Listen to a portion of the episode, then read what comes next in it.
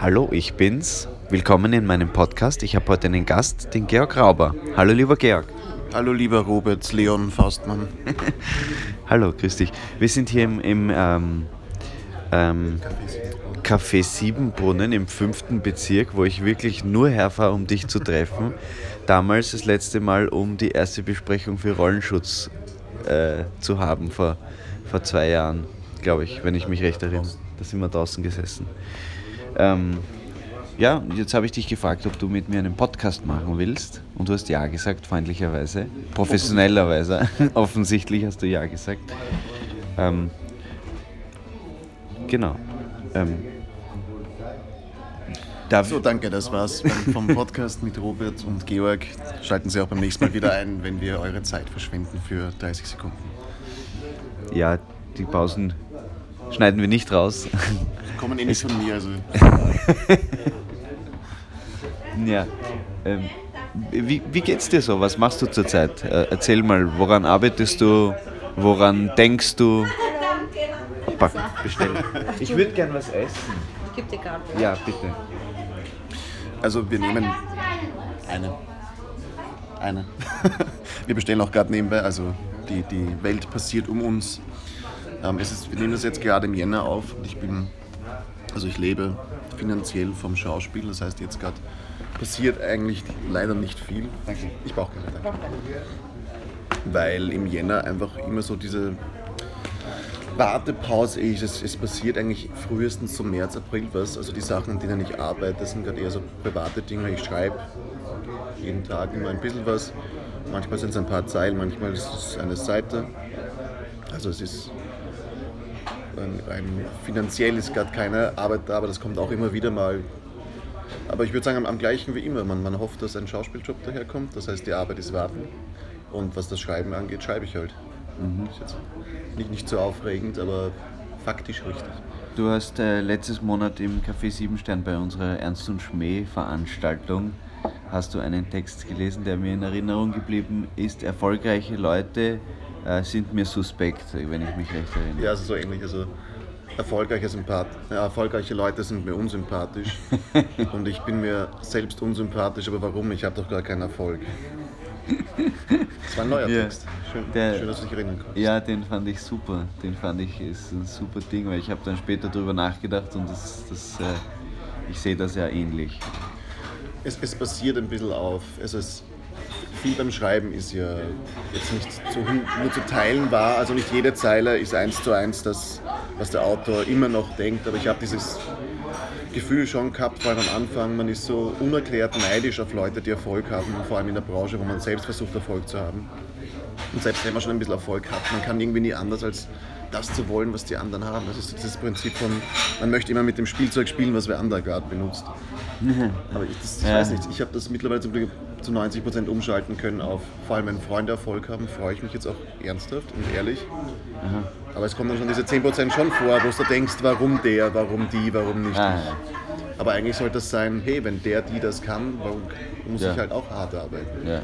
Und die meisten, es ist ja tatsächlich so, dass viele, viele, die Erfolg haben, das hat nicht zu Großteil mit Glück zu tun. Da ist viel Arbeit dahinter, aber nicht, es trägt halt jeder nicht seine Biografie mit sich. Das heißt, du kannst nicht wissen, egal wie erfolgreich und easy das ausschaut für jemanden, was für harte Arbeit dahinter war. Mhm. Und manche haben einfach Glück und das Glück darf man auch niemandem schlecht heißen. Aber trotzdem, der Mensch, der Mensch ist ein Fehlkonstrukt. Wir denken uns dann trotzdem so, ich möchte das haben. Ich will das, warum habe ich das nicht? Und eigentlich sollte uns das motivieren, uns hinzusetzen und dann zu arbeiten an dem, was wir wollen. Aber so funktioniert der Mensch nicht. Nein, das passiert. Und, und wie ist es, äh, wirst du davon dann motiviert oder, oder, oder zieht dich das dann vielleicht eher runter? Oder genau, das wie gehst das, du damit um?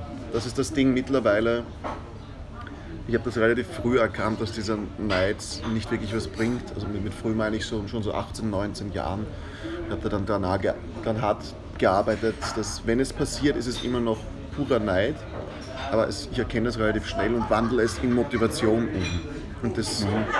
klingt wie ein Rezept, aber das funktioniert. Schönen Sonntag, grüß euch. Servus, dir auch. Ah ja, servus, Patrick. Ich weiß nicht mehr, auf wer auf, dass das erlaubt. Genau, deswegen bin ich so oft da.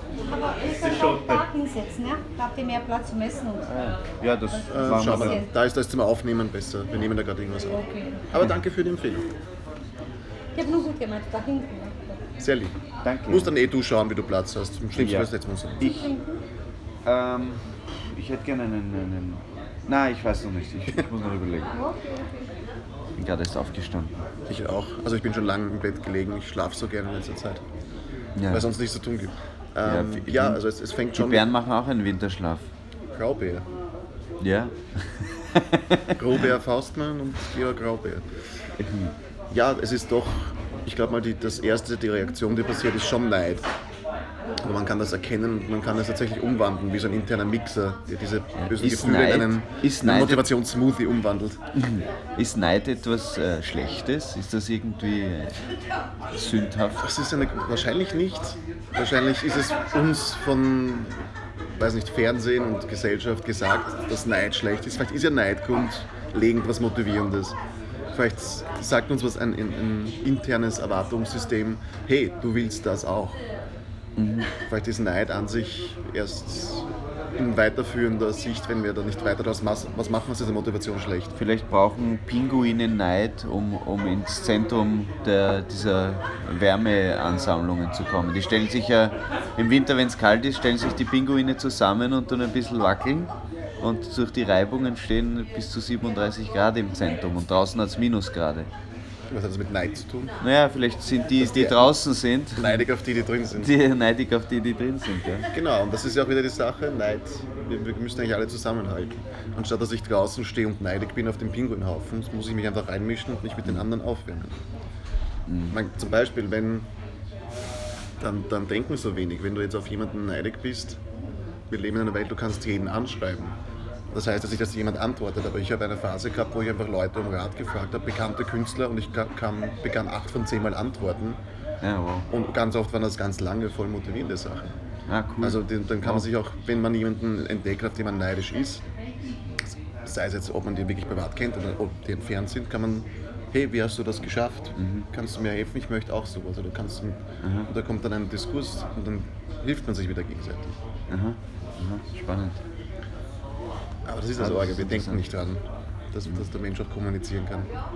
Ja, ich habe mir, ich hab mir schon äh, öfter mal so gedacht, man könnte ja äh, das Projekt, an dem man arbeitet, was auch immer das ist, eine Schauspielkarriere, eine Musikerkarriere oder sei es irgendwie was Kleineres, muss ja nicht gleich eine Karriere sein, aber auf jeden Fall, dass man das dokumentarisch, filmisch oder, oder als Podcast zum Beispiel verarbeitet und sagt, eben, wie ist das bei euch, wie läuft das, was habt ihr für Erfahrungen und könnt ihr mir vielleicht Tipps geben und das einfach öffentlich zu machen.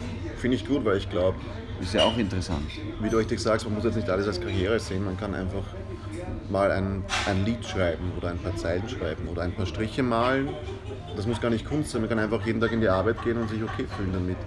Man muss, wenn man so Tag für Tag nimmt, ich vergleiche das immer so gerne mit einem Eichhörnchen. Ich glaube, wir hätten alle besseres Problemhandling, wenn wir nicht vor uns einen riesen, einen, einen, riesigen äh, Berg Nüsse sehen, sondern wenn wir einzeln die Nüsse in den Baum tragen und jedes Problem als einzelne Nuss sehen und nicht als überwältigende Fuck, wie soll ich jemals so viele Nüsse ja. tragen. Ja, ja, Aber du genau. musst ja nicht alle Nüsse auf einmal tragen, sondern nur eine. Ich hätte gerne eine Marinara, bitte. Knoblauch, Ja, trinken. ähm, einen kleinen Apfelsaft gespritzt. Danke. Und wenn du, wenn du deine Probleme, und das, ich glaube, niemand hat jetzt so riesige Probleme, dass sie tatsächlich mehr als ein paar Tage überwältigend sind. Du kannst sie in so kleine Pakete umwandeln. Und wenn du die schaffst, dann hast du kleine Erfolgserlebnisse. Und Tatsächlich, ja. weil oft machen wir diesen Berg von Problemen nicht, weil er uns so groß wirkt. Und da mache ich lieber gar nichts. Aber es ist kein Berg, es sind lauter kleine Hügel, die man hintereinander leichter erklimmen kann. Das ist mir auch schon aufgefallen. Also damals, wir haben ja mit Keiner mag Faustmann dieses Album gemacht, das irgendwie ein Erfolg war. Das war so im Jahr 12, 13. 13 kam das Album. Keiner mag Faustbahn war deine Band für die Ja, für die, für die. Hörerinnen und Hörer. Lisa Keiner und Robert Faustmann. Ja, wir haben eine Band gemacht und wir hatten irgendwie Erfolg. Also wir haben ein Lied gehabt, das hieß Wien Berlin, das lief im Radio richtig viel, einen Sommer lang. Das habe sogar ich gekannt, bevor ich dich gekannt habe. Ah, Das tatsächlich. hat ja auch auf, auf YouTube irgendwie eine Million Views oder so. Ja, Wahnsinn, aber das, was das bedeutet, ich Ein, ein Quasi-Hit, kann man sagen. Ein, ein erfolgreiches Lied. Ja, aber ich meine vor allem nicht gekaufte 1 Million. Damals war das, hat man darüber noch nicht nachgedacht, dass man sich Views kaufen kann. Dankeschön. Ähm, und äh, wir waren damals bei einem Unternehmensberater, ja, weil wir, wir irgendwie das auch als Unternehmen gesehen haben. Also wir haben was Wie unternommen ist das? So, wie miteinander. alt wart ihr da? Das war vor acht Jahren, da war ich so Anfang 20, 23, 24. Und ich war 45 circa. Nur als Kontext, das hat mich jetzt interessiert, wie alt du da warst. Ja.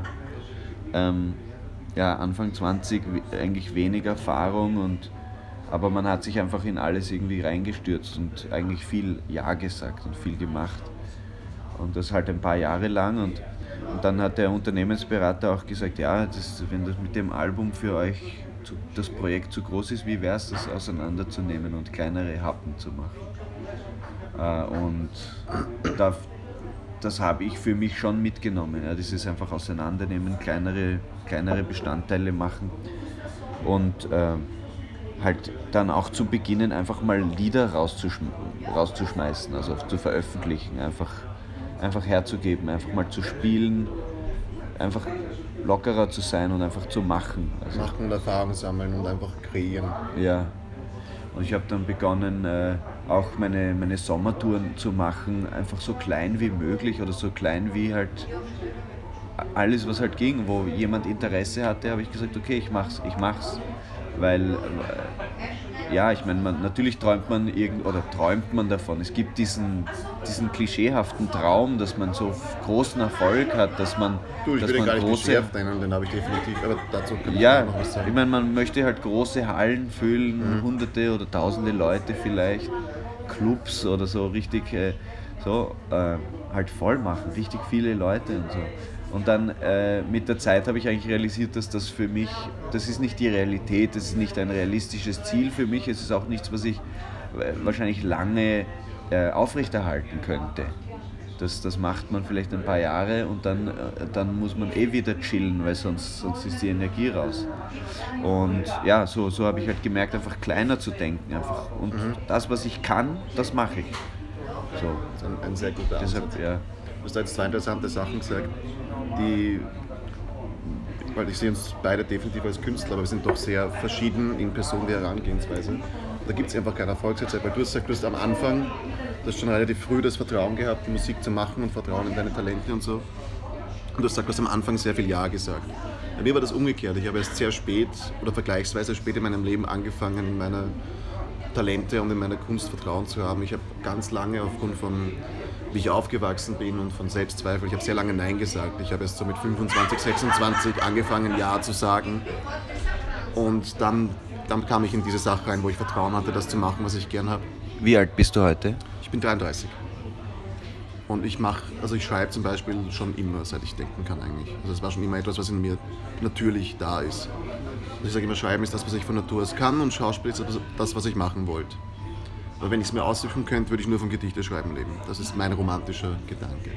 Und dann hast du gesagt, dieses Hallenfüll und so. Ich finde, das, was du sagst, ist extrem legitim. Also 100 Prozent und ich glaube dir das auch. Aber bei mir ist der Gedanke so, und das macht deinen nicht falsch und meinen nicht falsch und keinen richtig, sondern beide richtig. Ich denke, ich will in meinem Kopf als Schauspieler, ich werde einen Oscar gewinnen, ich werde der Größte, ich werde das und das. Wissend in mir, dass es wahrscheinlich nicht so ist, aber ich, das Ziel, was ich erreichen will, muss maximal hoch sein, sonst das, was dazwischen passieren kann, wird automatisch niedriger. Und wenn ich, wenn ich mal denke, ich will nur andauernd nur kleine Bars füllen, dann werde ich auch nur kleine Bars füllen. Das ist aber ganz, das ist aber, es gibt genug Leute, die das nur kleine Bars füllen und dann entdeckt werden und plötzlich große Hallen spielen. Aber jeder muss finden, was für seinen Kopf und für seine Mentalität und für seine Zufriedenheit stimmt. Und in meinem Kopf ist mich stimmt sehr zufrieden, dass ich weiß, sollte ich an diese Größe kommen, ich habe das Vertrauen in mein Talent und in meine Persönlichkeit, dass ich damit umgehen könnte. Und ich will das auch irgendwo. Ich will das haben und ich könnte damit umgehen und ich könnte den Leuten dann auch das liefern, was da erwartet wird. Genauso habe ich Mörderspaß, wie wir zum Beispiel jetzt im, im Café 7 Stern. Unsere, unsere Musik, unser, so du deine Musik, ich meine Texte vortragen konnte. Das ist ja nicht exklusiv.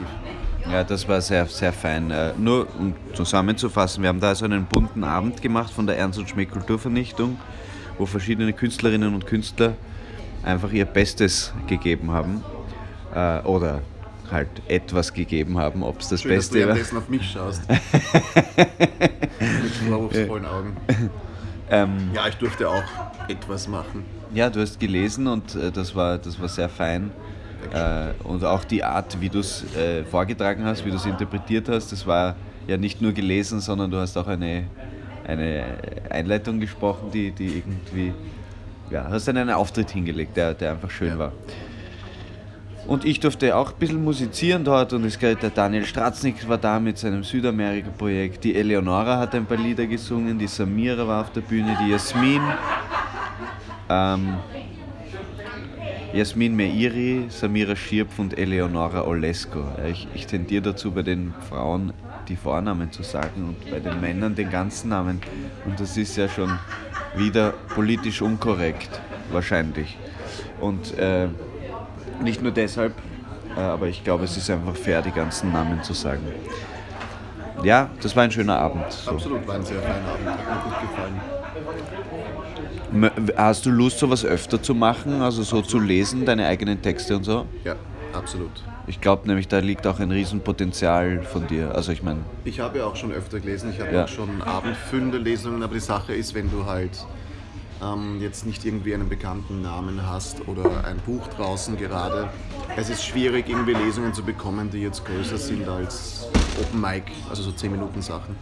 Aber ich habe schon, ich habe mal im Café Anno gibt es den Literatur Sonntag und den Dialekt Donnerstag. Da kann man sich anmelden und da kann man dann eine, da habe ich einen, eben den Dialekt Donnerstag wie den Literatur Sonntag gelesen. Und da hat dann damals eine Freundin von, also damals kannte ich sie nicht, eine Illustratorin, hat gesagt, hey, ich würde die und die Geschichten gerne illustrieren von dir. Die hat dann zwei Hefteln draus gemacht und dann haben wir im Café Phil damals eine abendfüllende Lesung organisiert, die eineinhalb Stunden gedauert hat mit Pause. Und ich mag das extrem gerne. Es ist halt der, der, also der das organisiert hat, damals hat, ein bisschen, der hat mich nachher angesprochen nach der Lesung und hat gesagt, er hat vorher extrem Skepsis gehabt und wir mussten noch extrem überreden, dass ich als Unbekannter dort lesen darf. Aber ich habe dann erstens das Publikum angezogen und zweitens kam er nachher auf mich zu und das kommt jetzt mit dem Thema zusammen, was du kurz angesprochen hast. Er hat gesagt, bei uns war vor kurzem war ein erfolgreicher Autor mit seinem siebten Buch und es war so stinklangweilig. Und du, Georg, und da rühme ich mich jetzt selber, aber ich, ich erkläre es gleich warum, du hast eine Show draus gemacht. Das hat jetzt gar nichts mit dem Schauspielen zu tun, sondern wenn ich lese, ich will nicht nur meine Texte vorlesen, wenn ich die lese, also vor allem wenn ich sie schreibe, fühle ich ja irgendwas. Wenn ich mich gerade keck und verrückt fühle, dann ist auch ein gewisser Wahnsinn, den ich dann beim Lesen, ich spüre das auch wieder. Oder wenn es ein trauriger Text ist, dann muss ich mich manchmal zusammenreißen, dass mir nicht die Tränen rauskommen. Und ich finde, das ist einfach wichtig, eine gewisse Empathie im Publikum aufzubauen, so hey, ich lese das jetzt nicht nur vor, damit ich euch unterhalte, das ist ein schöner Nebeneffekt, sondern ich muss das machen, ich muss mich irgendwie ausdrücken.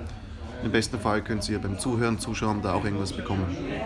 Und man wird dann entweder dieser Charakter, den man da beschrieben hat, oder man wird der, in meinem Fall der Georg, der das war, wie er es geschrieben hat. Man fühlt sich dann entweder wieder komplett zurückversetzt aus den, in den Moment, wo man es geschrieben hat, aus Liebeskummer, aus kompletter Euphorie oder was auch immer. Oder man wird einfach so eine Version davon. Und ich glaube, dieses Authentische, dieses Ehrliche, dieses Teilen mit Leuten, das ist das, was mir wichtig ist beim Schreiben. Also ich, ich schreibe nichts, was ich nicht meine, nichts, was ich nicht gefühlt habe. Und ich glaube, das, das jetzt so, um es ein bisschen praktischer zu sagen, bei der Lesung will ich, dass da auch ein bisschen eine Show entsteht. Und was ich auch gern mag, man kann ja dann auch mit dem Format spielen. Zwischendurch fragen, gibt es irgendwelche Fragen? Ihr könnt mir irgendwas fragen. Lieblingsfarbe, Politik, ein Kochrezept. Ich kann nicht kochen, aber mir wird irgendwas einfallen, was ich jetzt eine lustige Antwort gebe. Oder eine ehrliche Antwort. Ich habe im, im Café Anno habe ich so drei, vier Fragen bekommen, die lustig waren. Und mich jemand gefragt, wie ich, wie ich auf die Texte komme. Und da habe ich dann ehrlich gesagt, wie das passiert ist. Und bei der Lesung hast du eben, das ist wie, um, um in deine Richtung zu gehen, wie bei, bei, bei der Musik, der Unterschied zwischen ein Lied im Studio aufnehmen und ein Lied vortragen. Wenn ich einen Text vortrage, weil es eben kein Lied ist, denken die Leute, das ist immer nur Fahrt vorgelesen. Und für mich ist es wie ein Konzert. Wenn ich einen Text vorlese, wird es jedes Mal anders sein. Es kommt aufs Publikum an, manchmal spürst du das Publikum und wenn du mit dem Publikum eine Verbindung hast, dann liest du den Text auch fürs Publikum, dann liest du den anders. Wenn ich das Publikum gerade noch nicht habe, dann lese ich für mich, aber selbst dann muss es authentisch und, und da muss irgendwas da sein. Also meine Lesung behandle ich wie, wie Rockkonzerte eigentlich. Was heißt soll, ich bin immer voll Angst auf. Nein, ich, Ich muss, ich muss immer einen Witz machen bei irgendwas Ernstem, um das abzurunden. Das war eigentlich unnötig. ich verstehe dich gut, da, da mir geht es ähnlich. Und ich weiß auch, wovon du sprichst. Ähm, ich, ich, ich beschreibe das manchmal so, äh, Lieder sind wie, sind wie Badewannen. und das betrifft, betrifft ja auch Texte. Texte sind ja auch Lieder. Lieder sind Texte, die halt auf eine Art interpretiert werden. Äh, und, und, und für mich für mich ist das ein bisschen so wie eine Badewanne, die eine gewisse Temperatur hat äh, und ein gewisses Badeöl und ein, oder Salz oder so. Und, und, die, und ich versuche in diese Badewanne reinzusteigen. Manche Badewannen sind kalt, manche sind heiß, äh, manche sind schaumig, aber ich versuche halt im Konzert mich irgendwie in diese Badewanne zu begeben und das auch zu genießen. Mhm. Weil eine kalte Badewanne kann ja auch, kann ja auch angenehm sein, erfrischend und sich auf dieses Gefühl einzulassen. Ich habe mir jetzt schon gedacht, wo geht das hin, aber jetzt am, am Ende der Metapher muss ich eigentlich zu 100% zustimmen. Das ist auch ein wichtiger Punkt, man muss auch selber Spaß haben dabei. Und ich habe immer nur Spaß, wenn ich die Texte, die ich vor zehn Jahren geschrieben habe oder vor zehn Minuten, ich habe da gleich Spaß. Und ich freue mich, ich fühle mich auf der Bühne auch extrem wohl, das ist ein großer Vorteil. Mhm. Ich, ich sage immer, und das klingt wie ein Floskel, aber ich meine das ganz ernst, ähm, ich tue mir vor tausend Leuten Publikum leichter, ich selbst zu sein, als vor zehn Leuten in einer Party. Weil auf, auf der Bühne ist irgendwie natürlicher. Das, das mache ich einfach gern. Das muss, das muss sein. Ähm, und während wir jetzt kontrollieren, ob wir eh noch aufnehmen, wollen wir eine rauchen gehen? Ja. Wir können weiter aufnehmen. Ja, machen wir das. Ähm, was wollte ich noch sagen? Diese, diese Raucherei irritiert mich jetzt. ähm, aber schaust du kurz, ob wir eh noch. Aber ja, ja, ja das, das läuft. Gut. Das läuft.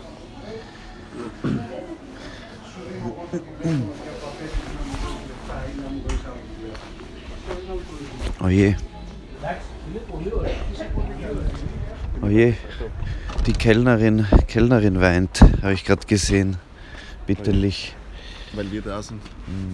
Ich habe, nein, ich hatte eine Idee gerade. Äh, so während du gesprochen hast. Äh, ich, kann, ich kann mich in dir gut äh, widerspiegeln. Schnaust du mir eine? Mhm. Danke, ich nehme die gleich.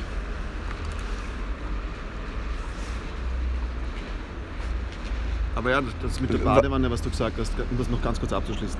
Ja. Ähm, das ist absolut richtig. Und ist auch das Publikum macht, die Badewanne ist auch das Publikum, manchmal ist es die eigene Laune. Aber man muss immer das finden, dass man das, was man jetzt macht, dass es einem, ich sag mal ganz simpel, gefällt oder dass man sich da wohlfühlt und das, was man vorträgt, eben in diese ehrliche Schiene übergeht. Aha.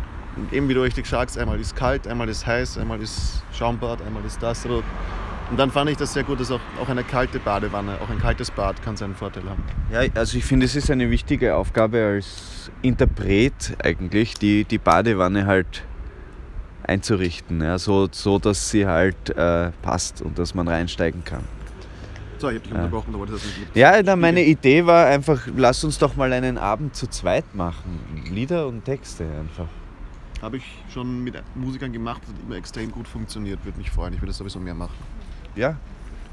Kann ich auch gleich Werbung für, für befreundete Bitte. Musiker machen. Ich habe das vor kurzem, also zu Silvester habe ich eine Silvesterlesung und Musik gemacht mit Samuel von den Thursday Eyes, eine ganz großartige österreichische Band. Und da war es einfach so, dass, das habe ich schon mal mit ihm gemacht vor zwei Jahren. Da, da hieß es Bulgarischer Sommer. Das war damals im, im Café irgendwas mit N.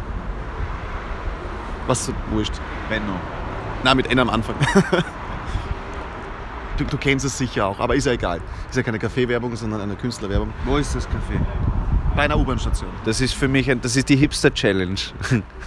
kenne, kenne jedes Café beim Namen. Es, es gehört auch dem, dem das Einhorn gehört. Wo man dann gelesen. Wenn es mir irgendwann einfällt, sage ich es dir. Und da war es einfach so, er hat, er hat ein Lied gespielt und ich habe gelesen, das haben wir abwechselnd gemacht und da haben wir uns zwischendurch Wein eingeschenkt. Wir haben das auch optisch schön eingerichtet.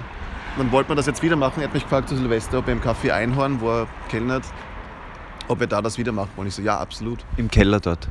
Nein, Oder oben? Oben. Aha. Was lustig ist, weil wir es zum ersten Mal gemacht haben, war das die schlecht, das schlechteste Publikum, was ich jemals hatte. Wo ich auch auszuckt bin und meine Texte ins Publikum geworfen habe. Weil, weil betrunkene Leute dort waren, die nicht aufgehört haben zu heckeln und was ist Hacking? Äh, Leute, den Künstler unterbrechen.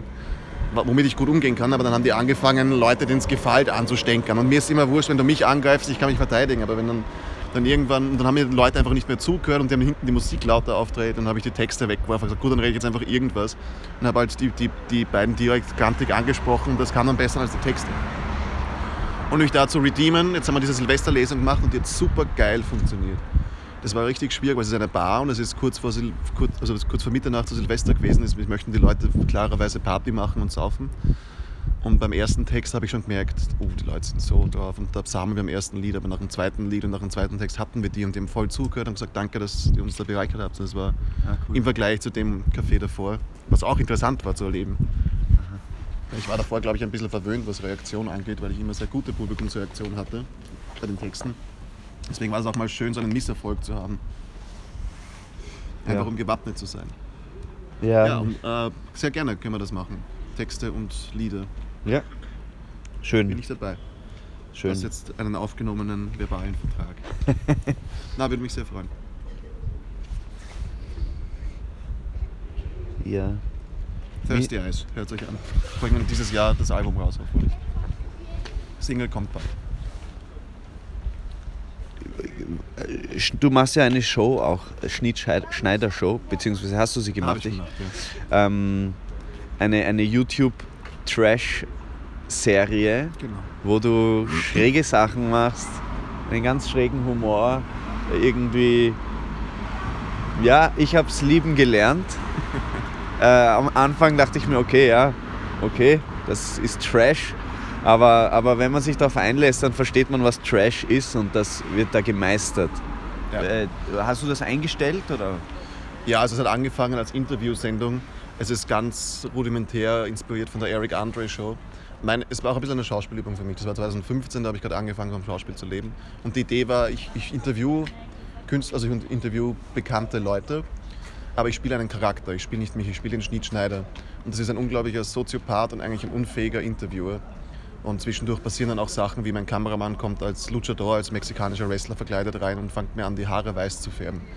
Und dann catchen wir uns. Und das überfordert die meisten. Und das ist halt so ein bisschen Slapstick, Monty Python. Und, aber das Interessante dahinter ist, zwei Sachen bei der Sendung, die ich habe ein Prinzip gehabt, womit 99% der Leute nicht umgehen. Ich fange halt an als dieser arrogante Trottel, der Schnittschneider, und das aggraviert die Leute natürlich.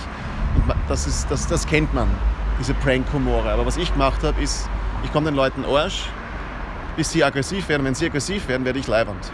Und dann stelle ich plötzlich gute Fragen und so. Und damit können die meisten Leute nicht umgehen. Und dann werden sie, wenn sie wieder, und dann stelle ich wieder um. Und dann kommen aber plötzlich urehrliche Reaktionen von den Leuten. Und ich habe auch wirklich Interviewrecherche gemacht und denen Fragen gestellt, die sie be bekommen wollten. Und das Lustige ist, das haben wir dann alles rausgeschnitten, damit nur dieses Chaos drinnen ist. Und ich habe es dann nach dem Interview immer aufgelöst. Bei den ersten Folgen habe ich es auch davor gesagt, aber besser waren dann die Folgen, wo ich es nicht gesagt habe. Wo ich einfach so, kommt's her und ich bin der Schnittschneider und ich war dann dieser Charakter, bis wir fertig waren mit Filmen. Und da haben wir dann zehn Folgen gemacht und ich wollte das dann nicht mehr bei mir, in der, ich habe es bei mir in der Wohnung aufgenommen, ich habe das dann gepitcht zu verschiedenen Leuten, die alle interessiert waren, aber alle gesagt haben, es ist zu Nische. Und ich habe dann mit jeder Folge auch Minus gemacht. Und ich wollte das dann, für mich war das Experiment abgeschlossen, ich hätte es weitergemacht, wenn da eine Finanzierung dahinter gewesen wäre.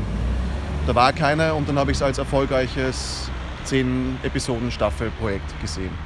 Sehr schön, sehr schön, toll. Super, dass du es gemacht hast. Also, Genau. Es hat mir auch persönlich mich jetzt voll weitergebracht. Also ich könnte diesen Charakter jetzt auch sofort einschalten, das ist das Orge. Also es ist immer abrufbar und ich konnte so meinen mein, mein Trash-Humor, meinen wahnsinnigen Humor einfach auch ausleben. Und ich bin eigentlich mit, mit den meisten Folgen auch sehr zufrieden. Die kann man sich auch immer noch anschauen und ich finde die immer noch unterhaltsam. cool. Ja, das, das finde ich auch. also, ähm, ich habe äh, Ist eine auf YouTube, Schnittschneider. Schnittschneider Muss auf ich YouTube. buchstabieren, weil das war das einzig Dumme. Vielleicht hätte ich einen Namen finden sollen, den man leichter googeln kann. S-H-N-I-I-T S-C-H-N-E-Y-D-E-R. Und wir haben auch so einen Insider gemacht, sein, sein zweiter Name ist, also wir machen, ich habe wirklich einen Charaktercharakter entwickelt.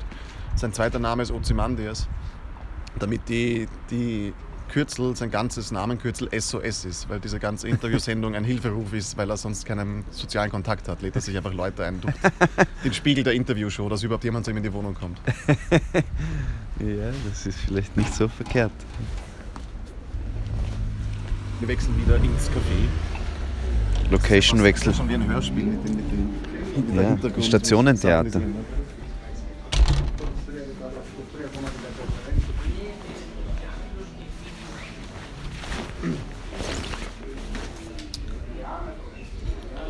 Wir sitzen wieder im sieben, Café 7 Wir haben uns wieder das Knie angeschlagen unterm Tisch. Ja.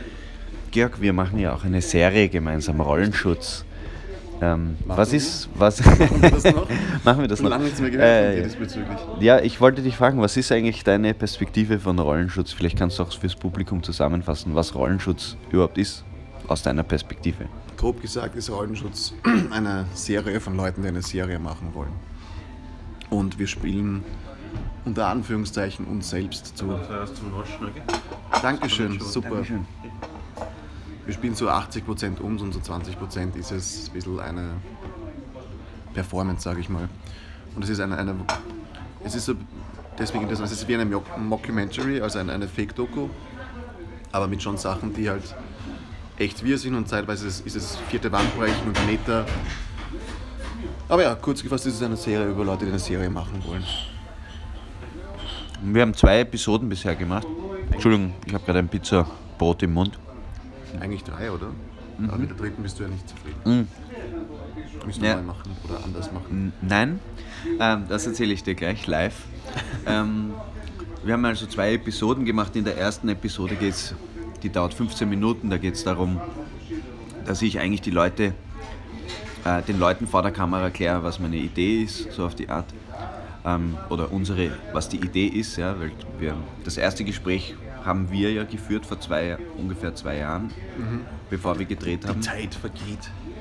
Und dann gab es ein Gespräch äh, mit der Hauptdarstellerin, mit der Judith und dann haben wir recht zügig dann auch den ersten Dreh gehabt. Äh, und dann haben wir uns einfach Zeit gelassen. Wir haben uns damit nicht gestresst, also es ist ein reines Lustprojekt bisher. Äh, Lust und, und ja, kreative, kreativer Drang vielleicht auch von, von innen heraus. Und dann gab es eine zweite Episode, wo, wo, wo das Ganze eigentlich wieder zerfällt. Ein bisschen, weil die Leute sehen, äh, dass es ja kein Konzept gibt und was soll das werden, wenn es kein Konzept gibt. Aber genauso wie dieser Podcast hier, der ja auch kein Konzept hat, außer dass wir einen Podcast aufnehmen. Ist das der Podcast-Name? Kein Konzept. Äh, der, der Podcast, äh, also man kann das ja in irgendeinen Podcast reingeben, theoretisch, aber was mein Plan wäre, wenn, wenn du zustimmst nach, nachher, ist, dass, dass wir es in meinen Podcast reingeben, der heißt Hallo, ich bin's auf Soundcloud. Gibt's auch, auf, äh, gibt's auch auf Apple Podcasts übrigens und auf Spotify. Sag den Leuten, wo man es anhören kann. Ich meine, die hören es Ja. ja. Also. Ja, also. äh, Ja, also das ist eh nur für die Leute, die den Podcast hören. Hallo Leute, Danke fürs Zuhören. wir sind's. Ähm, Da machst du auch Solo-Podcasts, wenn's Hallo, ich bin.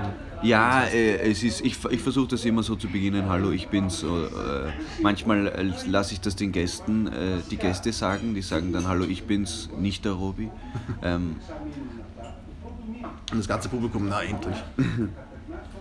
naja, zurück zu Rollenschutz. Also wir haben die zweite, erste und zweite Episode gemacht, wir haben sie auch gezeigt im Schikaneder Kino am 1. April letztes. Jahr. Ui, Pizza. Das wird Dankeschön. Ich habe jetzt eine Pizza vor mir. Dennoch, die, die ist eh heiß. Die dritte Episode, wir haben die dritte Episode gedreht, dafür habe ich ein Drehbuch geschrieben äh, und wir haben im, im Arik Brauer Privatmuseum gefilmt Das war sehr cool. und in einem Konferenzraum. Ja, das hat richtig Spaß gemacht. Ähm, ja, und dann am Schluss hatten wir halt eine geskriptete Episode. Das war ungewöhnlich für Rollenschutz, weil es eben immer ohne Skript und sehr improvisiert ähm, gemacht wurde. Also hatten wir plötzlich eine Episode mit Drehbuch, wo die Darstellerinnen und die Darsteller, also die Judith und die Darsteller eigentlich, ähm, dann ihren Text auswendig konnten, mehr oder weniger. Und das hat sich beim Schneiden also sehr schwierig herausgestellt, weil der ganze Charme von Rollenschutz ist ja das Improvisierte, der war plötzlich weg. Und wir haben gemerkt, okay, diese geskripteten Szenen können wir so nicht verwenden, aber zum Glück ist viel dazwischen passiert, ähm, das wir schon verwenden können. Kleine Momente, Zwischenwürfe, Improvisationen eigentlich der, der Schauspieler und Schauspielerin. Genau. Aber ich finde, gerade das Format bietet sich an, dass man ja jetzt, man könnte die Episode ja so lassen und dann eine vierte machen, wo man das anspricht, so hey, wir können keine Skripts mehr machen. Das funktioniert nicht. Das, das schreibt sich ja von selbst. Das Problem, Ja. was man im echten Leben hat, ist ja das, was die Serie auch betrifft. Genau. Also ich würde die dritte dann schon auch vielleicht absichtlich so in die Richtung machen, dass du persönlich vielleicht nicht zufrieden bist. Und in der vierten kannst du es ansprechen. Und Also ich, Ja. ich glaube, es wäre schon interessant, das auch zu verwenden, weil das ist, es, Ja. es schreibt sich das Material, wie gesagt, ja von selbst. ich, ich, ich hoffe oder ich, ich glaube auch, dass es im, am Ende dann passieren wird. Wir haben, es gibt ein paar so Schnitte, die ich gesehen habe. Ähm, ich habe selbst auch ein bisschen das Material genommen und geschaut, was man daraus machen kann. Ähm, Weißt du irgendwelche Improvisationen, die dir gefallen haben noch von der dritten? Ich kann mich Ähm. an sehr peripher daran erinnern. naja, du hast zum Beispiel, hast du zum Martin gesagt, kannst du dich bitte ein bisschen professioneller verhalten? Und das war einfach in einem lustigen Moment, ja. Ähm, oder, oder der Martin hat auch gesagt, ja, bald muss ich meine Aggressionen nicht mehr spielen, hat er gesagt. Äh, dann hat er noch gesagt, ähm, das war auch ganz witzig, komm, mach mal jetzt schnell fertig, weil dann je früher wir fertig sind, desto früher kannst du uns zum Essen einladen. Und es hat dann irgendwie so gewirkt, als wären alle nur da, weil sie sich halt das Mittagessen sonst nicht leisten können. Was nicht so weit hergeholt ist, in meinem Fall. ja, äh, ja. Ja, das Geld um die Kunst. Leider oft ein Paradox. Hm. Wir werden es noch schaffen. Wir werden es noch, wir werden es noch stabilisieren irgendwie. Das glaube ich auch und vor allem, ich verhungere lieber mit dem, was ich gern mache, als Geld zu machen mit etwas, das mir nichts bedeutet. An der, in der Phase war ich auch schon. Und ich glaube, Verhungerst lieber, mit dem, was ich gern mache. anstatt mit etwas zu machen, an dem du verhungerst. Nein, anstatt mit etwas Geld zu machen, das mir nicht gefällt, wo keine Ja. Leidenschaft dabei ist. Und ich, ich glaube, ich, wenn man, ich glaube, eine der wichtigsten Zutaten für alle Künstler, sind wir jetzt ausgebildet oder nicht, sind man Schauspieler, Maler, Journalist, was auch immer ist, das dabei bleiben. Ich glaube, wenn du gute, regelmäßige Arbeit leistest, wird das irgendwann auffallen und irgendwann kommen Möglichkeiten. Mir, mir fällt es auf. Ja, also Bei dir. Und bei mir auch. mir fällt es bei dir auch auf. Also ich habe ganz lange nur mich angefangen habe, Schauspiel machen zu wollen, Texte schreiben und lesen. Ganz kleine Lesungen in Beiseln gehabt oder nur Kurzfilme, unbezahlte oder sehr schlecht bezahlte auf ähm, Schauspiel, auf, auf Filmmacher, Universitäten oder für halt Private gemacht.